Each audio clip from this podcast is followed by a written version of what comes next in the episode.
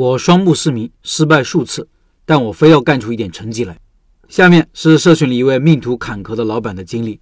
他说：“我出生在重庆郊区的农村，十八岁在当地地方铁路局干了差不多三年的合同工，就是联防队员，说的好听点是协警。眼睛有点近视，也就是在工作期间视网膜脱落做的手术，那时候视力不受影响，但其实不知道这只是开始。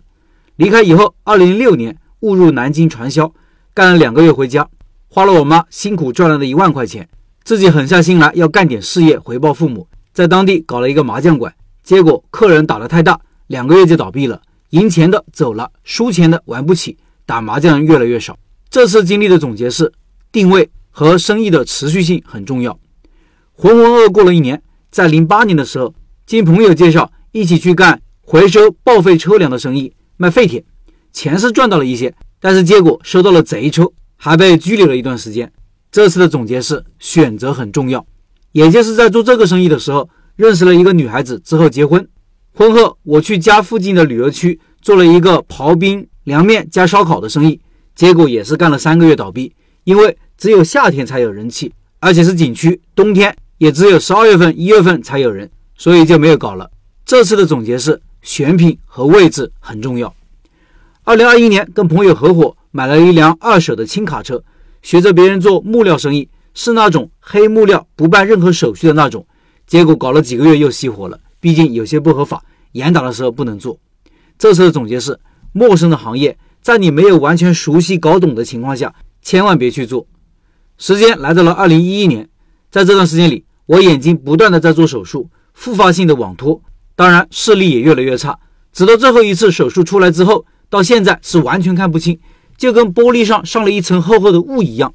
在家我都快抑郁症了，各种因素劝说我表弟，我俩合伙凑了十万，加上贷款去搞了那个机制木炭加工厂，也是技术不到位，做不出产量，干了半年倒闭。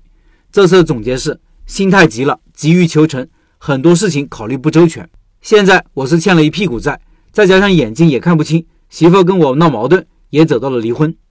后来，一个朋友看我这样，带我去做盲人按摩，帮我交了学费、生活费，一干就是十年。中途也自己开过两三次店，最长的也没超过一年。哎，我都不知道怎么回事。你说技术吧，其实我也不错，当然比那种最好的肯定要差一些。可能是我不太喜欢这个行业吧，现在做着只是形势所迫。所以说，现在我很想做别的行业，想自己搞一个小面馆，找一个志同道合的人，两个人合伙。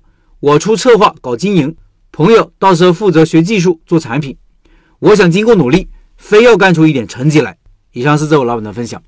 看了这位老板的经历，感叹生活多艰，命途多舛的同时，也为老板不屈不挠的精神感动和激励。这让我想起人的命运。年轻时我是不相信命运这回事的，觉得凭自己努力就可以实现理想。但是现在又有些信了。我们出生在什么样的家庭，有怎样的父母。生活在什么样的地方，自带什么样的基因，生什么样的病，处在什么样的经济周期等等，这些都是注定的，对我们生活又影响巨大的。而我们本身呢，没法选择，这就是命。难道就要躺平吗？也不是，命运是命和运的结合。上面说的那些不能改变的因素，是我们命里注定的，就是我们的命。但运并非注定的，运是可以自己主动选择的各种因素。你是消极的。还是积极的？你是勤劳的还是懒惰的？你选择空闲时间学习还是玩游戏？你找对象是主看外貌还是主看内在品质？面对困难是坚持还是放弃？失败了是怪别人还是怪自己？对待合作伙伴是遵守承诺还是背信弃义？对待伴侣是选择忠诚还是背叛？等等，这些因素对于人的生活也是有巨大影响的。但我们有选择权，这就是运。所以。从一定程度上说，认命并非总是消极的。认命意味着认清了现实，客观全面地了解了自己的条件和现状，是乐观的理性主义者。你如果是自行车，非要幻想在高速公路上跟法拉利比速度，那结局可想而知。自行车有自行车的优势，不应该和汽车比速度，而是要比灵活、比轻巧、比老少皆宜、比皮实耐用、比物美价廉。认命的自行车也可以活得很快乐，活出自己的价值。关于命运，各位老板也肯定有自己的看法和理解，回到案例，你觉得老板是认命还是不认命？这里投个票。想参与投票或者看投票结果的，到开店笔记公众号查找对应文章看结果。